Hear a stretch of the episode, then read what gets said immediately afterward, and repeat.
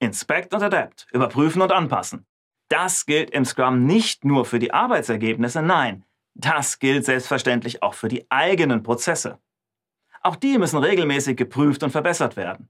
Ja, und genau dafür gibt es das Ereignis namens Sprint-Retrospektive. Die Sprint-Retrospektive findet nach dem Sprint-Review und vor der nächsten Sprintplanung statt. Maximal drei Stunden für einen einmonatigen Sprint, bei kürzeren Sprints entsprechend kürzer.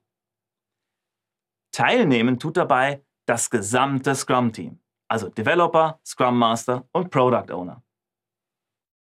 Dabei ist der Scrum Master wieder mal in einer Sonderrolle, ja? Nicht nur, weil er auf die Einhaltung der Timebox achtet, nee, sondern vor allem auch, weil er ja auch als Coach für die Einhaltung des Scrum-Prozesses fungiert. Und unter anderem darum geht es ja hier. Also, was passiert in dem Meeting? Na, der letzte Sprint wird analysiert, und zwar mit Blick auf die Zusammenarbeit, Beziehungen, die Einhaltung des Scrum-Prozesses und mit Blick auf eingesetzte Werkzeuge und Methoden. Außerdem identifiziert man die positiven Aspekte und mögliche Verbesserungen. Und am Ende erstellt man einen Plan, wie man die Verbesserung dann umsetzen will. Ja, und ganz wichtig, ne? Die Sprint-Retrospektive ist nicht als Meckerveranstaltung gedacht und auch nicht zur Schuldzuweisung, ja?